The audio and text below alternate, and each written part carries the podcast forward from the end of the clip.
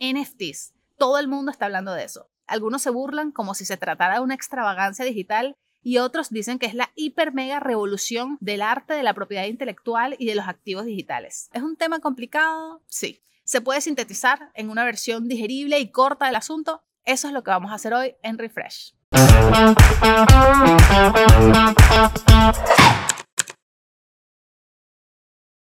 Hola, ¿qué tal? Yo soy Marjorie Haddad. Bienvenidos a Refresh, una aspirina en formato YouTube para evitar la migraña de entender todos los cambios del negocio digital. Si quieres aprender de este y otros temas, síguenos en Instagram, arroba wplash, arroba en Twitter y TikTok. Consejos y tips valiosísimos que de verdad valen su peso en bitcoins. Y con los bitcoins está relacionado este asunto. Bueno, realmente con la tecnología blockchain. Pero tratar de explicar todo este sistema nos tomaría 40 horas de programa. Entonces vamos a quedarnos con una sola idea. Esta tecnología te permite tener una propiedad digital ya sea una canción, un video o una foto en cualquier formato, de forma certificada, encriptada y rastreable. Y esa es la gran ventaja de los bitcoins, que no puedes enviar el mismo a dos personas distintas. Lo mismo sucede con este asset digital, esta pieza de arte o este archivo que tú compres. No es replicable, no lo puede tener otra persona. Un non-fungible token, entonces, o un NFT, es un certificado único que está digitalmente verificado y que al ser vendido está ligado a un contrato inteligente. Es como si una obra de arte tuviera ese blueprint azul de Instagram y Twitter. Y sí, parece tonto porque uno dice, bueno, igual si este GIF tuviera ese blueprint azul, yo no pagaría nada por eso. Pero pensemos en esto, hay personas dispuestas a pagar dinero y mucho por ese check azul, por esa verificación del original. Y no solo es un asunto de estatus personal o de ego, también es de imagen pública. Para muchos, ese check azul significa también una mejora de imagen. Significa subir tus tarifas como influencer, por ejemplo, o mejorar tu credibilidad como político o como médico. Ahora, apliquemos esto a un ejemplo más real. Andy Warhol diseñó el empaque de las sopas Campbell's. En algún momento de la historia de esta inmensa fábrica de sopas, salió la primera lata con la primera etiqueta y le dijeron a Andy, ven, por favor, queremos que nos hagas esto. Ah, muy bien, muy bonito, muchas gracias. Tú y yo podemos ir al supermercado y comprar la misma lata con la misma etiqueta, el mismo precio y el mismo contenido. Pero esa primera lata que él diseñó es la que tiene el blueprint azul es única, la original, solo existe una. Y seguramente es mucho más valiosa que la que yo me voy a comer más tarde. Pero ¿qué pasa si el Andy Warhol del 2021 hubiera diseñado esta etiqueta en Illustrator? Podría tomar ese archivo digital y vender solo 10 copias autenticadas y certificadas por él. 10 copias certificadas, numeradas del archivo original que sale de la laptop de Andy Warhol. Solo imagínate cuánto costaría cada una. Y además aquí entra en juego lo del contrato inteligente. Cada NFT es único y rastreable. No existen dos primeras latas de Andy Warhol, así como no existen dos originales de la Mona Lisa. Por eso tienen valor, porque están basados en algo exclusivo.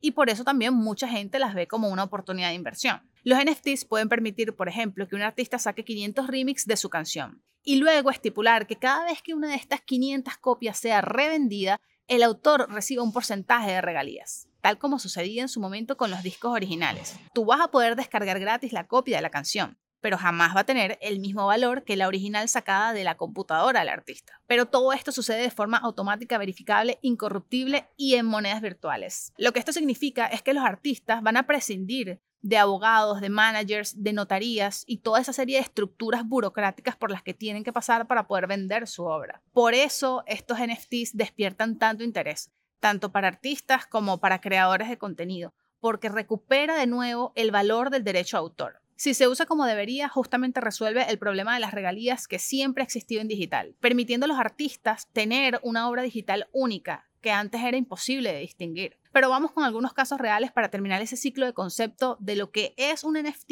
y en lo que se puede convertir. El GIF de Nyan Cat fue vendido por 550 mil dólares. Recordemos que ese es uno de los primeros memes globales que existió en Internet.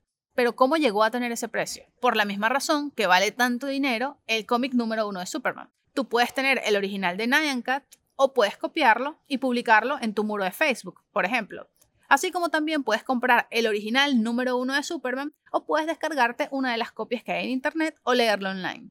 Otro ejemplo. Hace poco Jack Dorsey vendió el primer tweet de la historia de Twitter por 2 millones y medio de dólares. Sencillamente se hizo una subasta del enlace del tweet, se verificó la identidad del creador y este recibió el dinero. Todos podemos ver ese tweet, podemos copiarlo, podemos imprimirlo, podemos retuitearlo. Pero la persona que lo compró es quien tiene los derechos de este curioso artefacto de la historia moderna. o de estos caracteres que cambiaron la industria en su momento. Y hablando de Twitter, ¿cuántas veces no hemos visto cómo un gran tweet se convierte en un meme que le da la vuelta al mundo y nadie ni siquiera se acuerda ni le importa quién fue el autor de esa idea. De hecho, mientras más masivo, más difícil se hace rastrear. Eso es justamente lo que sucede con las NFTs, que te permiten acreditar y comprobar. Y gran parte de este tema es sobre poder, es sobre estatus, que son deseos muy humanos, pero también es sobre coleccionismo, por ejemplo, sobre galerías de arte, sobre toda una industria que genera impuestos, que genera dinero, que genera puestos de trabajo y sobre una forma de resguardar tus activos, de revalorizarlos, como cuando uno se compra un Picasso. Bueno, uno no, la gente. Ya hay grandes casas de subastas y galerías que se han creado en torno al uso de las NFTs, además de empresas de certificación que se encargan de que todo esté blindado desde la autoría hasta la venta. Y el tema realmente con los NFTs, cuando este comience a expandirse, es que se trata de un formato demasiado versátil. Por ejemplo, la venta de tickets para conciertos. Si están ligadas a NFTs, tú puedes autenticarlas y eliminar así a los revendedores. Las marcas deportivas.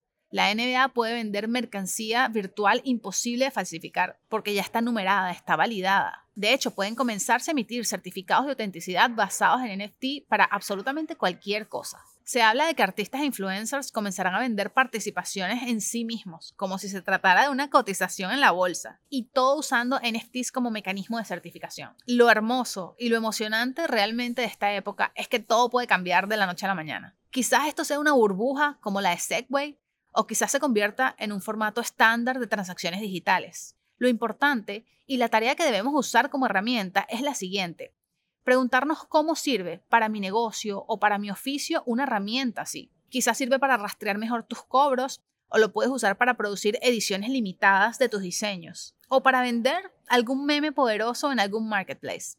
Lo importante es que hasta ahora los creadores de contenido y los artistas digitales no tenían forma de validar su obra y el blockchain precisamente les está permitiendo autenticarla, dándole realmente valor a algo que se había perdido en Internet, que son los derechos de autor. Y en Whiplash creemos fielmente que todo breakthrough tecnológico es una oportunidad para surfear la ola. Este podcast puedes escucharlo en tu plataforma de audio favorita. Si te gustó el contenido, suscríbete al canal y recuerda, escribe en los comentarios de qué quieres que hablemos en el próximo refresh.